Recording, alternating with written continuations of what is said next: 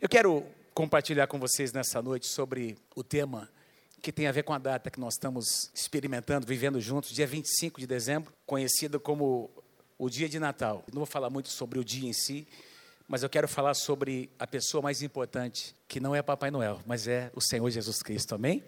A gente não ouve quase o nome de Jesus desses dias, não é verdade?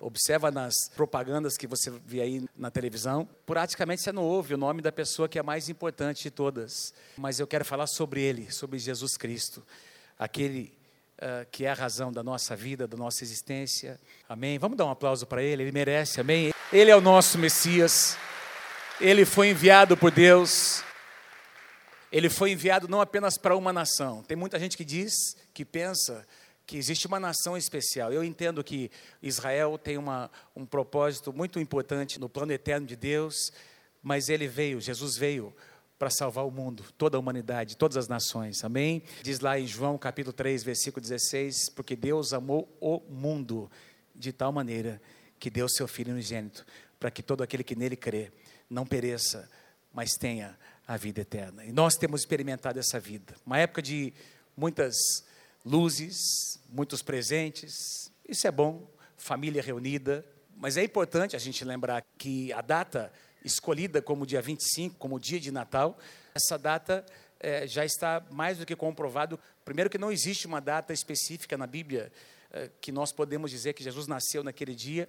Nós podemos deduzir por um estudo minucioso, a gente já fez isso algumas vezes aqui, a gente pode deduzir mais ou menos a época em que Jesus nasceu. Ele deve ter nascido, pelos estudos, entre setembro e outubro, exatamente quando os judeus celebravam a festa dos tabernáculos, a principal, uma das principais festas, uma das três festas principais da nação de Israel. O dia não é tão importante, mais importante é o dono do dia, mais importante é aquele que fez, que nasceu. E mais importante até do que o seu nascimento é o que eu vou falar nessa noite, foi a sua morte, porque Jesus nasceu para morrer na cruz do Calvário. Não é apenas o nascimento que a gente precisa valorizar, claro, a gente precisa lembrar, afinal de contas, a história da humanidade está dividida com base mais ou menos nessa época em que Jesus nasceu, antes de Cristo e depois de Cristo. A pessoa de Jesus Cristo tornou-se a pessoa mais importante da história da humanidade. Mesmo aqueles que nem acreditam que dizem que não acreditam nele, fazem parte de uma história, estão inseridos numa história que está dividida entre antes de Cristo e depois de Cristo. Não é verdade? Não é lindo isso? É, tal é a importância deste homem que foi enviado para salvar, para redimir a humanidade. Interessante que o apóstolo Paulo, quando fala sobre essa verdade do Messias, e sobre o plano da redenção, sobre o nascimento de Jesus. Eu vou comentar um pouquinho sobre esse contexto do nascimento, as coisas que aconteceram, que envolveram esse evento. Mas o apóstolo Paulo chama a vinda do Senhor Jesus, não é? O envio de Jesus e o plano da redenção. Paulo chama isso de mistério, de um mistério. Várias vezes Paulo usa essa terminologia. E Paulo diz, eu não vou ler as passagens, mas ele diz que é um mistério que foi guardado em silêncio nos tempos eternos. O mistério que estava oculto dos séculos e das gerações, porém agora foi revelado. Esse mistério que estava oculto foi revelado por meio do Senhor Jesus Cristo. Quero ler com vocês a passagem principal, que inclusive tem uma canção que a gente cantava com essa passagem bíblica, 1 Timóteo capítulo 3, versículo 16, na versão atualizada. Quero pedir que você leia comigo, bem forte, todo mundo comigo, vamos lá. Evidentemente, Grande é o mistério da piedade.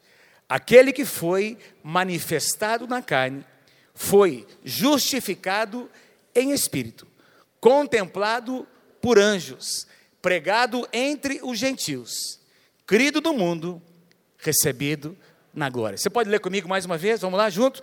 A sua segunda parte, aquele que foi, vamos lá. Aquele que foi manifestado na carne, foi justificado em espírito, contemplado por anjos, pregado entre os gentios, crido no mundo e recebido na glória. Então eu quero falar sobre essas seis verdades bíblicas sobre o nosso Messias. Ele foi manifestado na carne, tornou-se homem, ele foi justificado em espírito, ele foi contemplado por anjos, pregado entre os gentios, crido no mundo e recebido na glória. Eu quero conversar com vocês nessa noite sobre essas seis frases que o apóstolo Paulo nos dá, lindas declarações sobre o ministério de Jesus, o Messias. Ele foi manifestado em carne.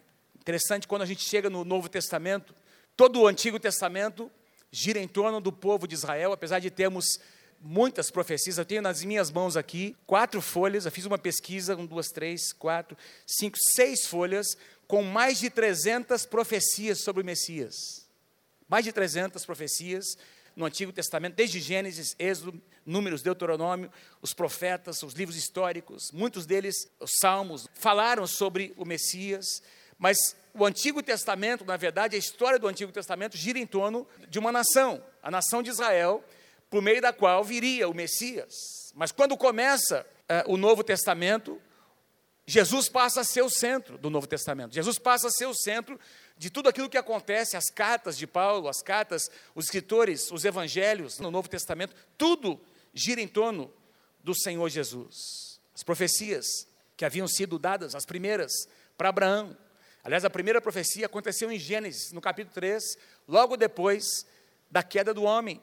Quando o próprio Deus fala sobre a serpente, ele traz uma palavra de julgamento sobre a serpente, que a, a sua cabeça seria pisada pelo descendente da mulher, falando de Jesus Cristo, já predizendo o ministério do Messias. Mas Deus profetizou para Abraão: em ti serão benditas todas as famílias da terra. Essa semente de Abraão, espiritualmente falando, naturalmente falando, era Isaac, mas espiritualmente falando, tratava-se de Jesus Cristo. Dois mil anos depois de Abraão, o Messias vem, o Messias é revelado, e ele é gerado pelo Espírito Santo. Ele nasce como um menino, no contexto de uma família muito simples, tem profecias.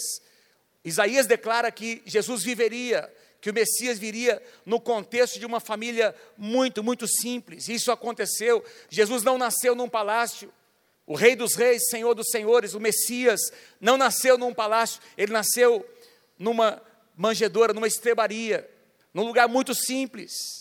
Veio de uma maneira totalmente inesperada, tanto foi inesperado que muitas pessoas não conseguiram reconhecê-lo como Rei dos Reis, como Rei, como Senhor, porque eles esperavam o Messias que viesse como um, um grande político, um grande líder que iria trazer libertação para Israel da opressão do Império Romano, e Jesus não vem assim, Jesus vem como uma criança, ele não vem como um salvador militar, ele vem como o menino, tem um pai, tem uma mãe, cresce numa família, desenvolve-se naturalmente como uma criança, até atingir a adolescência, tem muito pouco, a Bíblia fala muito pouco sobre Jesus na sua, na sua infância, diz lá aos 12 anos de idade que ele era obediente aos seus pais, Lembra quando ele é esquecido ali, ele permanece em Jerusalém, seus pais tinham vindo para celebrar a Páscoa, e depois de três dias dão falta, voltam para Jerusalém, e o encontram conversando com os doutores da lei.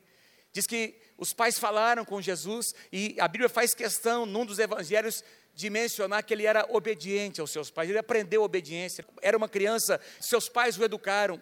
Em Lucas capítulo 2, eu não coloquei aqui, no versículo 40, diz que ele crescia, o menino crescia e se fortalecia, enchendo-se de sabedoria, e a graça de Deus estava sobre ele.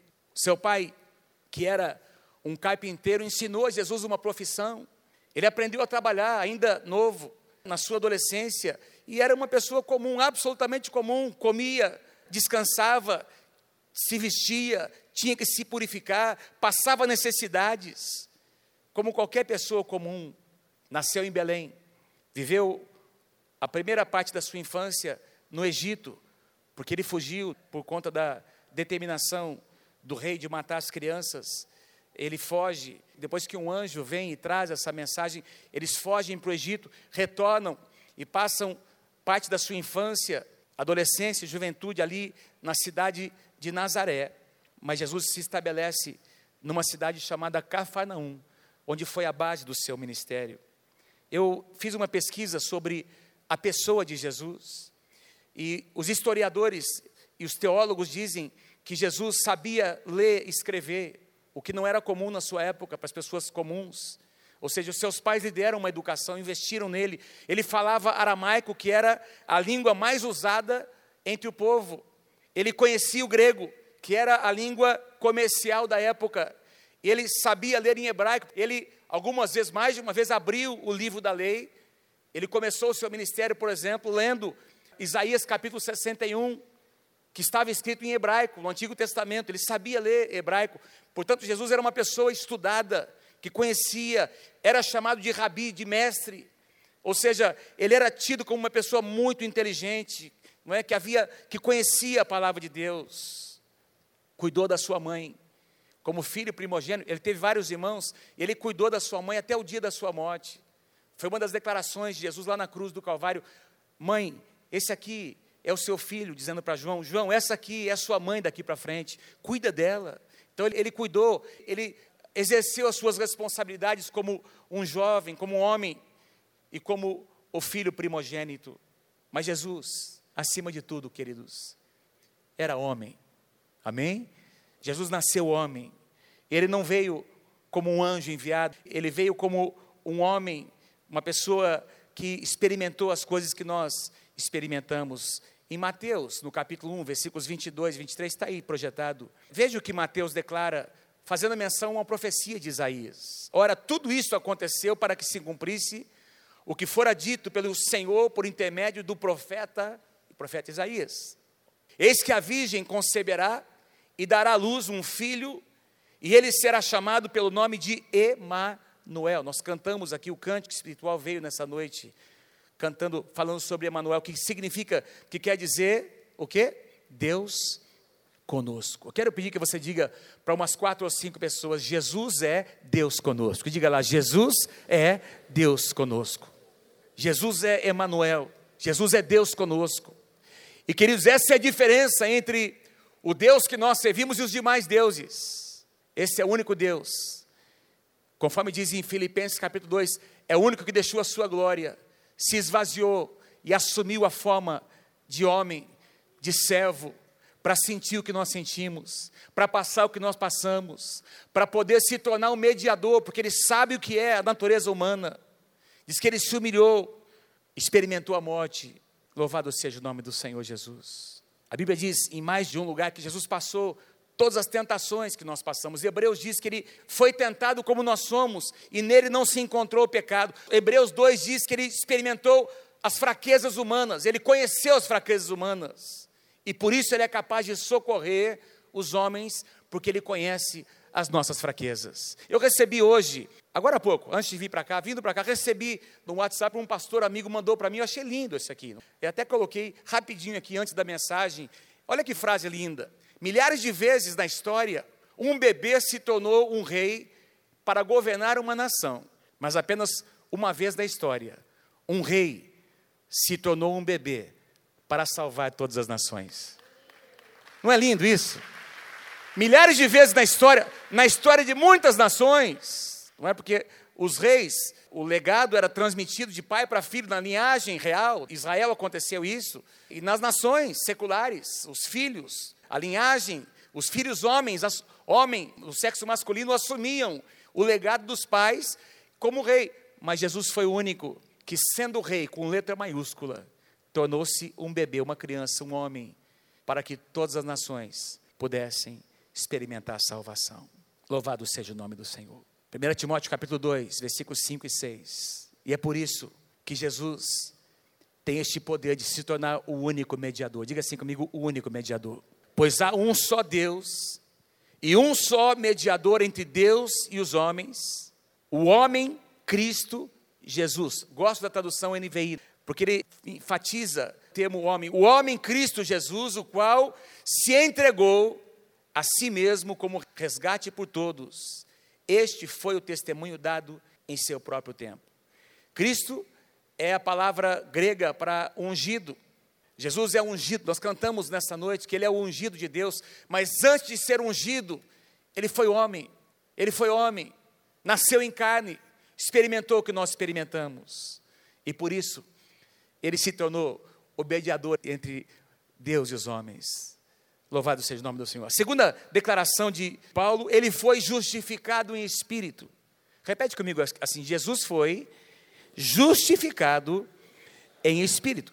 Gente, a primeira, quando eu lia essa passagem, até ontem e hoje, quando estava estudando, eu pensava sempre assim nessa ideia, porque tem a, a doutrina da justificação, tem toda a nossa doutrina cristã, igreja evangélica é baseada nesse pilar de que a salvação é pela fé, nós somos justificados pela fé e não por obras, amém, queridos?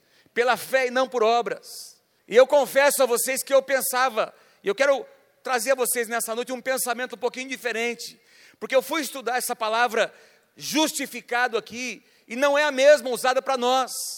Não é a mesma palavra grega usada para nós, homens que precisamos ser justificados. Jesus já era santo, Jesus era perfeito, Jesus nunca experimentou pecado, ele era Deus. Ele se tornou homem, mas não deixou de ser Deus. Ele tinha em si as duas naturezas. Quem pode dizer amém?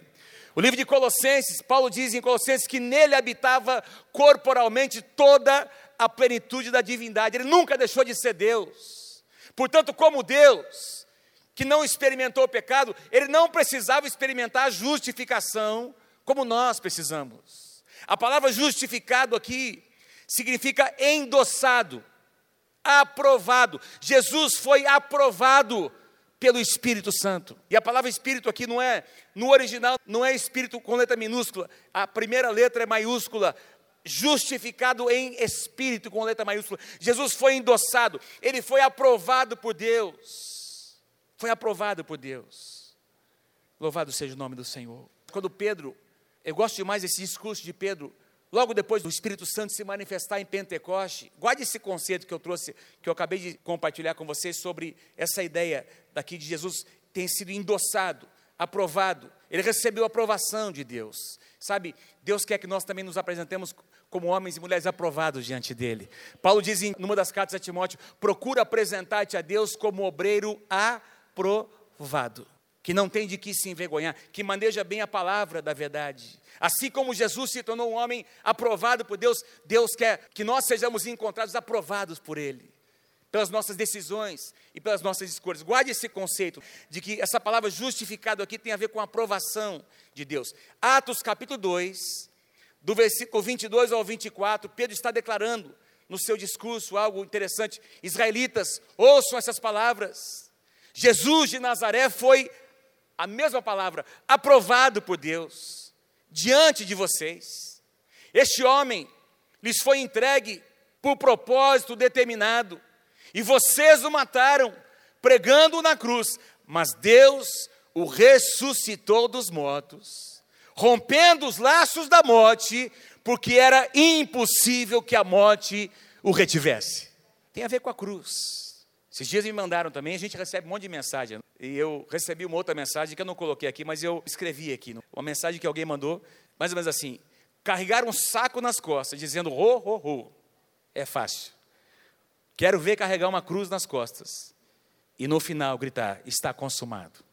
Tem bastante diferença. A figura central desse Natal, que as pessoas estão aí, às vezes, enfocando comércio e tantas coisas, sem focar em Jesus, porque Jesus, se é o Natal dele, vamos falar dele, amém, gente?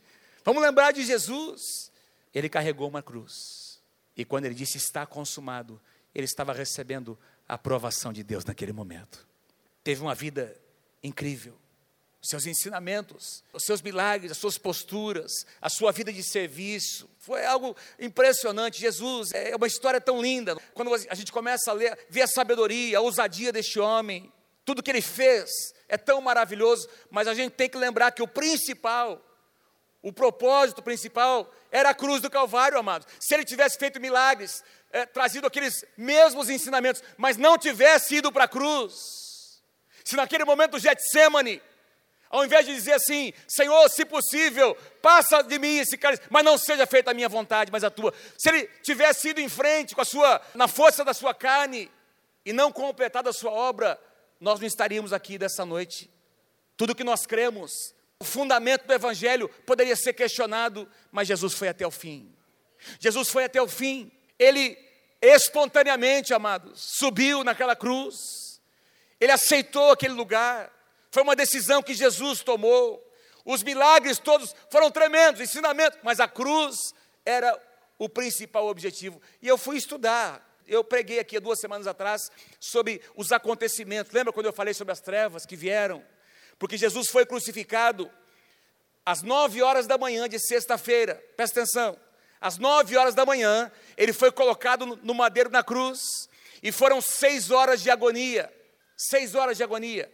Foi crucificado às nove horas da manhã, ao meio-dia, a Bíblia diz que as trevas vieram sobre toda a face da terra. Diga-se comigo, trevas. As trevas começaram a dominar a partir do meio-dia, e as trevas dominaram até as três horas da tarde. Seis horas de sofrimento. E nesse tempo, queridos, nessas horas de sofrimento, Jesus fez sete declarações. Presta atenção, sete declarações, quatro delas para Deus. Jesus fez sete declarações, e eu coloquei quatro delas aqui, porque das sete, quatro foram direcionadas para Deus. A primeira delas, Pai, perdoa-lhes, pois não sabem o que fazem. Essa declaração de Jesus, liberando perdão, fez com que muitos destes homens, soldados e também sacerdotes, viessem a se converter. O livro de Atos fala sobre a conversão de muitos deles, porque Jesus fez essa declaração. Amém? Quem está comigo aí, diga amém. Pai, perdoa-lhes, não sabem o que fazem. A segunda declaração, eu quero falar sobre ela. Deus meu, Deus meu, por que me desamparaste? Por que me abandonaste? A terceira palavra, está consumado. E a última, nas tuas mãos entrego o meu espírito. Nessa ordem. Mas eu quero ressaltar a segunda declaração. Deus meu, Deus meu, por que me abandonaste? Eu fiquei pensando, mas Senhor, será que.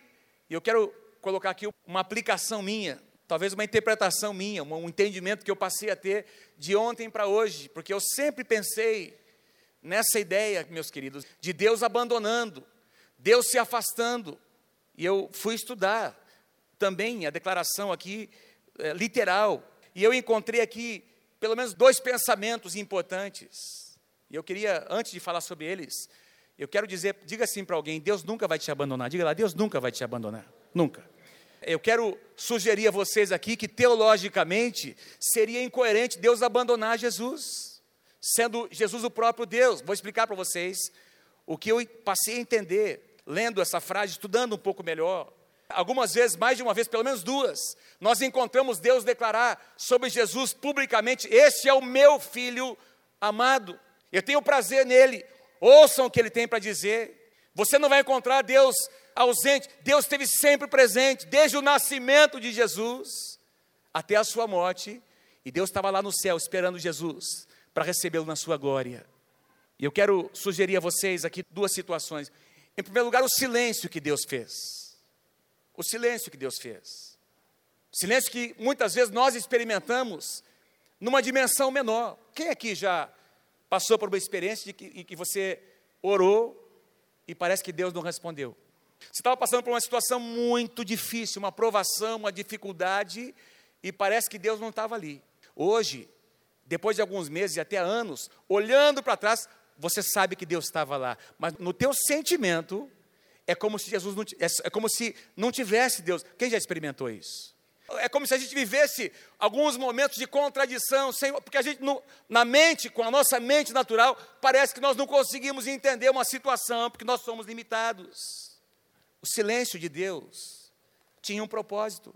Eu já mencionei aqui João 3,16. Vamos recitar de novo? Quem lembra de cor? João 3,16. Porque Deus.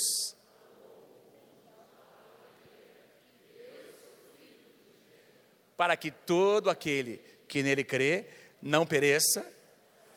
Então, o próprio Deus sabe, Deus entregou, Deus deu Jesus, o seu próprio filho, para esse momento, para essa hora. Esse era o momento crucial. O pecado estava sendo julgado, a justiça de Deus estava sendo satisfeita na cruz do Calvário e a morte estava sendo definitivamente vencida. Não ouvi nenhum amém, mas é verdade. Lá na cruz do Calvário, amém, queridos? E Deus parece que silencia. Mas por que, que isso acontece? Porque havia um propósito. Foi para esse propósito, foi para esse momento que Jesus veio. O segundo pensamento era o peso do pecado. Porque Jesus, meus queridos, naquele momento, Jesus assumiu o pecado de toda a humanidade. E aí, eu quero sugerir a vocês que Jesus disse: Por que me abandonaste? Não é que Deus abandonou, era o sentimento de um homem. Porque quando eu e você estamos no pecado, a gente sente exatamente isso. Nós nos sentimos longe de Deus, sim ou não? Nós sentimos um vazio. Quem não experimentou o novo nascimento, vive uma vida vazia. E Jesus talvez experimentou o sentimento de um homem pecador na sua plenitude no momento da cruz. E aí, como homem, ele diz: Por que me abandonaste? Mas Deus estava ali presente, Deus estava ali, os anjos estavam acompanhando aquele evento, queria marcar a história da humanidade, e eu ouso dizer a vocês, pelo meu entendimento, que Deus nunca abandonou Jesus. Nunca abandonou Jesus. Jesus sentiu o peso do pecado da humanidade e ele falou como um homem, porque ele estava morrendo como homem. Isaías 53, 6 diz que Deus fez cair sobre ele a iniquidade de toda a humanidade. Louvado seja o nome do Senhor. Mas ele foi até o fim, sentindo, assumindo o peso. Volto a dizer a vocês, queridos, a cruz foi um ato da vontade do Senhor Jesus. Não foi só um ato da vontade de Deus. Vai lá, vai lá e faça. Você não tem escolha. Não. Jesus escolheu ir para a cruz. Jesus decidiu ir para a cruz. Jesus permaneceu naquele lugar. Pedro, numa certa ocasião, vocês vão se lembrar ali, quando aqueles soldados romanos chegam para tomar Jesus, aí Pedro tenta defender o Senhor, como se Jesus precisasse ser defendido por alguém. Pedro vai lá, pega uma espada de um dos soldados e cota, decepara. Ei, Pedrão, né? Quem se identifica com Pedro? Eu acho que eu, eu, tenho, eu acho que eu tinha vontade de fazer a mesma coisa naquele momento. Ele vai lá e cota, Jesus vem cura, coloca a orelha daquele guarda, e, daquele soldado, e um milagre acontece ali. Jesus diz assim: Pedro, você não sabe o que você está fazendo. Eu poderia pedir ao meu pai, e ele enviaria doze legiões de anjos para me servir, para me guardar neste momento. Mas eu vim para este momento. Eu estou indo porque eu quero ir para a cruz. E por isso nós estamos aqui sentados hoje, celebrando o Natal do Senhor Jesus. Porque ele nasceu para esse propósito. Ele nasceu, ele nasceu para morrer na cruz do Calvário. Nasceu para morrer naquele lugar. Pode dar mais um aplauso para ele, ele merece. Ele merece. Aquele que foi manifestado em carne, foi justificado em espírito, também foi contemplado por anjos. Os anjos estão presentes, meus queridos, em toda a Bíblia, de Gênesis a Apocalipse, você vai encontrar esses seres que são mensageiros de Deus para proteger homens e mulheres de Deus. Eu tenho certeza absoluta que um dia, na eternidade, você vai ficar sabendo de quantas vezes você foi guardado de uma tragédia, você foi protegido porque alguém estava orando por você e Deus enviou anjos que você nem sabe que estiveram lá e protegeram a tua vida, protegeram a tua casa, teus filhos, trouxeram livramento sobre a tua vida. Anjos estão presentes. E os anjos sempre estiveram ali presentes durante o ministério de Jesus. Vou citar duas passagens. Um anjo apareceu a Maria em sonhos, dizendo, em Lucas capítulo 1, versículos 34 e 35, Perguntou Maria ao anjo: Como acontecerá isso? O anjo já tinha vindo conversar com ela sobre a semente, sobre o Messias, sobre o menino abençoado que ela estava agora que ela iria gerar no seu ventre. Como acontecerá isso se eu sou virgem? E o anjo respondeu: O Espírito Santo virá sobre você e o poder do Altíssimo a cobrirá com a sua sombra. Assim, aquele que há de nascer será chamado Santo, Filho de Deus. Santo, filho de Deus. José, que estava uh, desposado de Maria, noivo de Maria, no seu coração ele decide abandonar, porque virgem, ele não havia tido relacionamentos com ela ainda, não havia conhecido a sua esposa, se achava grávida, ele sabia que haveria vergonha, que ela seria envergonhada na sociedade. O anjo aparece a José, dizendo essas palavras: Apareceu-lhe o anjo do Senhor em sonho e disse: José, filho de Davi, não tema receber Maria como sua esposa, pois o que nela foi gerado procede do Espírito Santo. Um anjo declarou, e você vai depois perceber José recebendo sonhos, direções, vai para o Egito, volta para Nazaré, falando sobre Jesus. Eu vou citar aqui, por exemplo, alguns, só para vocês eu sei que vocês conhecem, para lembrar você nessa noite de momentos em que Jesus, em que os anjos apareceram, estiveram presentes no ministério de Jesus. Um anjo anunciou o nascimento de Jesus a alguns pastores. Interessante que no mesmo contexto, na mesma passagem bíblica, diz que logo depois desse anjo conversar com os pastores, diz que milhares de anjos apareceram aos mesmos pastores. Imagina que visão que foi essa. Miríades, milhares de anjos apareceram louvando a Deus, engrandecendo o nome do Senhor, porque o Messias estava sendo anunciado. Um anjo alertou José para que fugisse ao Egito, para que ele retornasse depois para Nazaré. Anjos ministraram a Jesus no deserto e o serviram logo depois da tentação. Também anjos vieram para estar com Jesus ali no Getsemane, quando seus discípulos o abandonaram. Ele estava sozinho, agonizando, e os anjos do Senhor, o anjo, um anjo veio ali, não é? Aliás, anjos vieram ministrar ao Senhor Jesus. Jesus disse a Pedro que Deus poderia enviar legiões de anjos. Acabei de citar essa passagem. Após a ressurreição, um anjo rolou a pedra. Um anjo do Senhor rolou a pedra, diz que ele assentou-se em cima dessa pedra. Quando Maria chega, Maria Madalena chega para visitar o túmulo. Um anjo anunciou a ressurreição do Senhor Jesus para Maria Madalena e a outra Maria que esteve com ela. Anjos estavam presentes na ascensão do Senhor Jesus. E a Bíblia diz que na segunda vinda, a voz do arcanjo vai, ela será ouvida. E todos os anjos dos céus acompanharão Jesus na sua segunda vinda para se encontrar com a sua igreja. Então, os anjos, é, quando Paulo diz que ele foi contemplado por anjos, a gente percebe que os anjos sempre estiveram presentes na vida e no ministério do Senhor Jesus e estarão retornando com ele na sua segunda vinda. Aquele que foi manifestado em carne, justificado em espírito, contemplado por anjos, também foi pregado entre os gentios. Pregado entre os gentios. A primeira vez que um gentil ouviu o evangelho, vocês se lembram?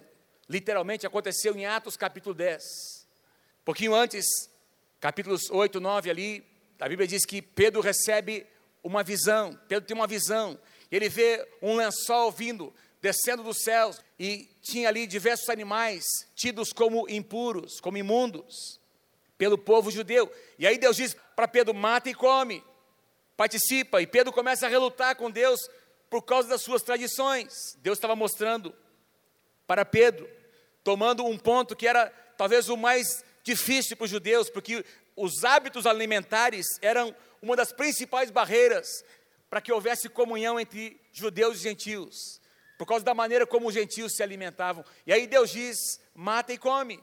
Deus vem quebrando paradigmas. E Pedro entende o recado. Pedro entende o recado.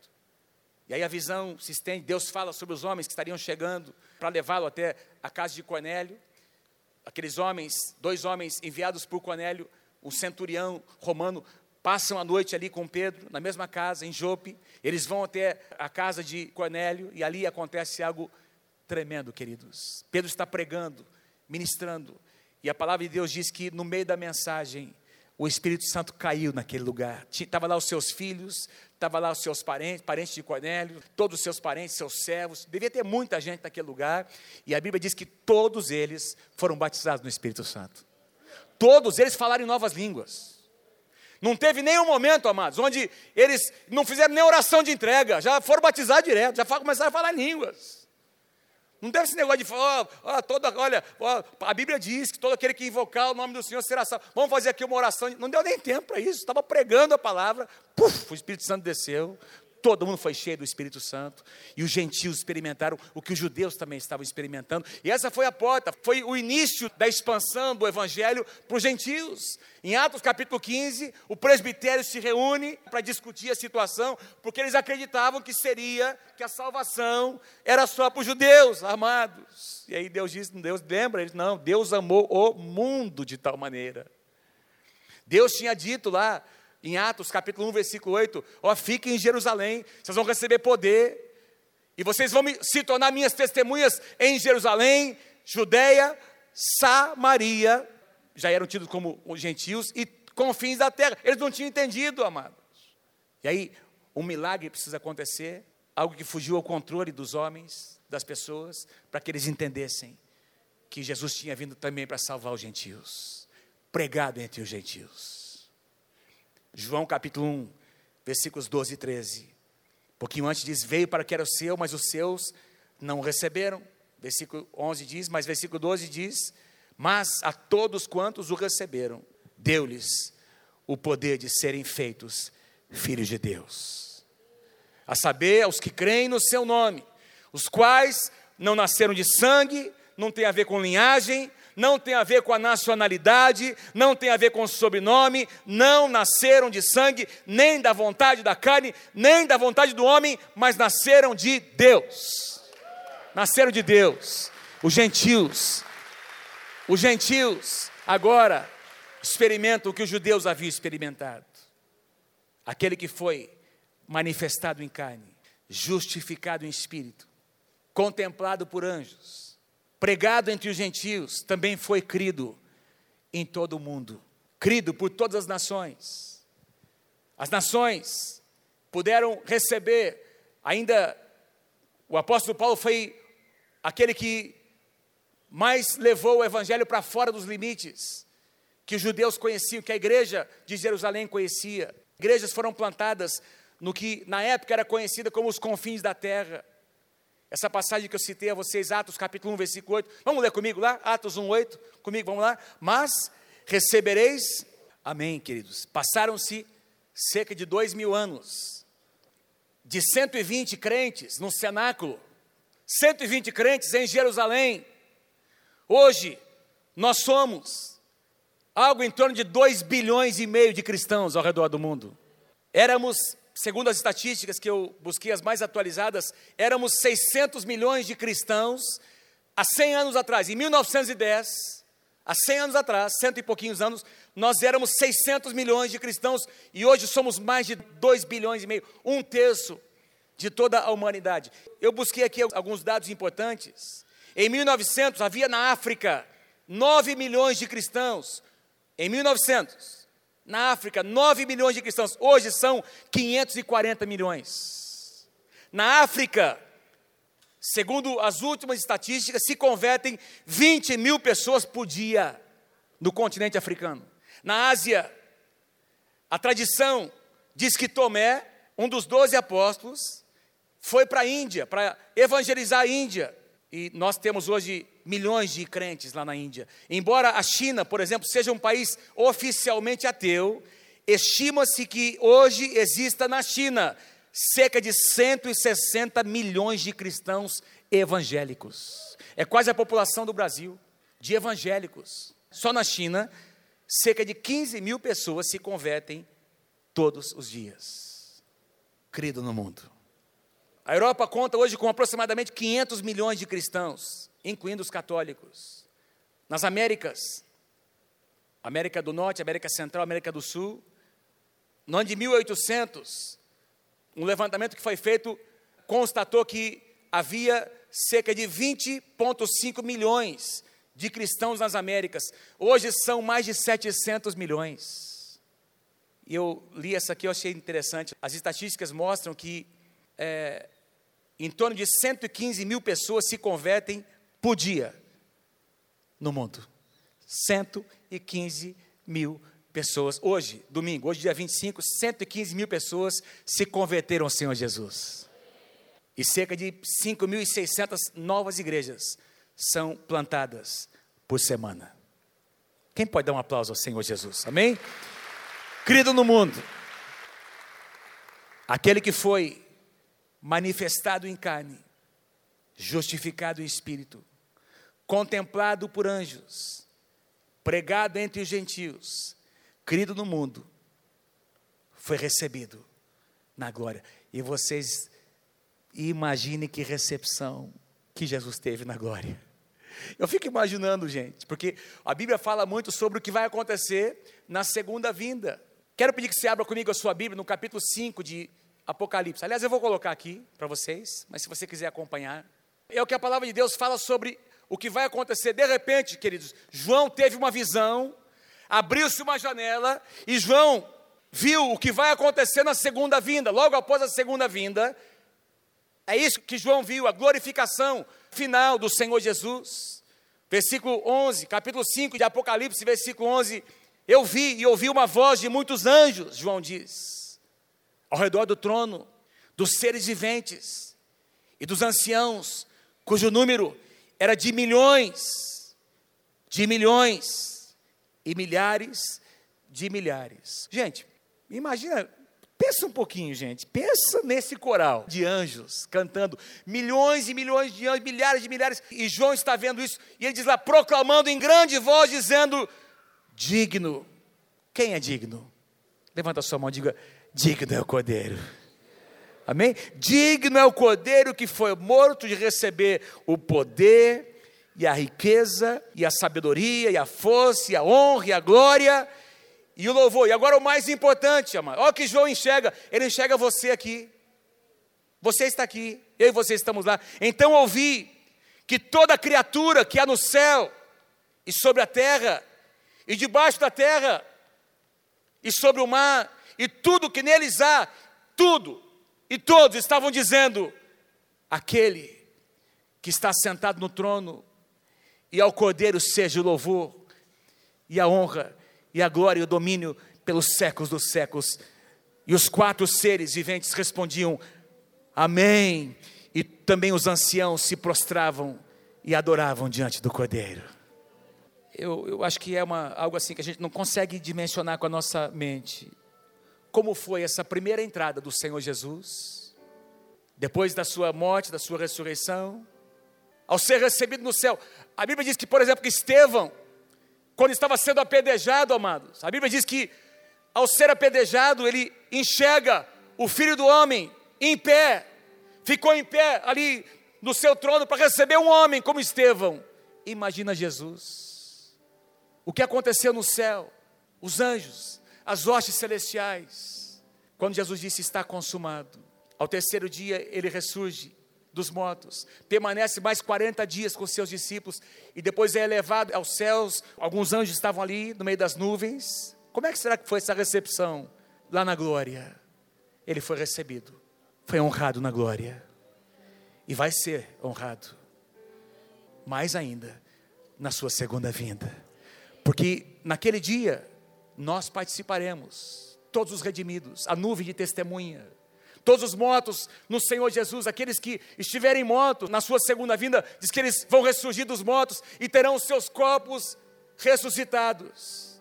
Os que estiverem vivos, os seus corpos ganharão nova forma, serão vivificados. E eles se encontrarão com o Senhor Jesus nos ares. Imagina essa cena, amados. Imagina as canções, porque aqui diz que eles estavam cantando. Fique imaginando como é que foi essa canção que João ouviu. Digno é o Cordeiro ao que está sentado no trono, e ao Cordeiro seja o louvor pelos séculos dos séculos. Queridos, esse é o Jesus que nós celebramos. Esse é o Jesus que nós celebramos. Quero lembrar você, você já sabe disso, a manjedoura está vazia, a cruz está vazia, o túmulo está vazio, mas tem alguém sentado no trono. Tem alguém sentado no trono. Alguém que venceu, amém? Ele venceu. Ele é digno de honra, de glória. Fique em pé comigo nessa noite. O Natal existe, se é que a gente pode dizer, porque Ele morreu, porque Ele deu a sua vida por mim e por você. Aleluia, Senhor. Vamos cantar essa canção? Paulinho, ajuda a gente, por favor. Canta de todo o teu coração nessa noite.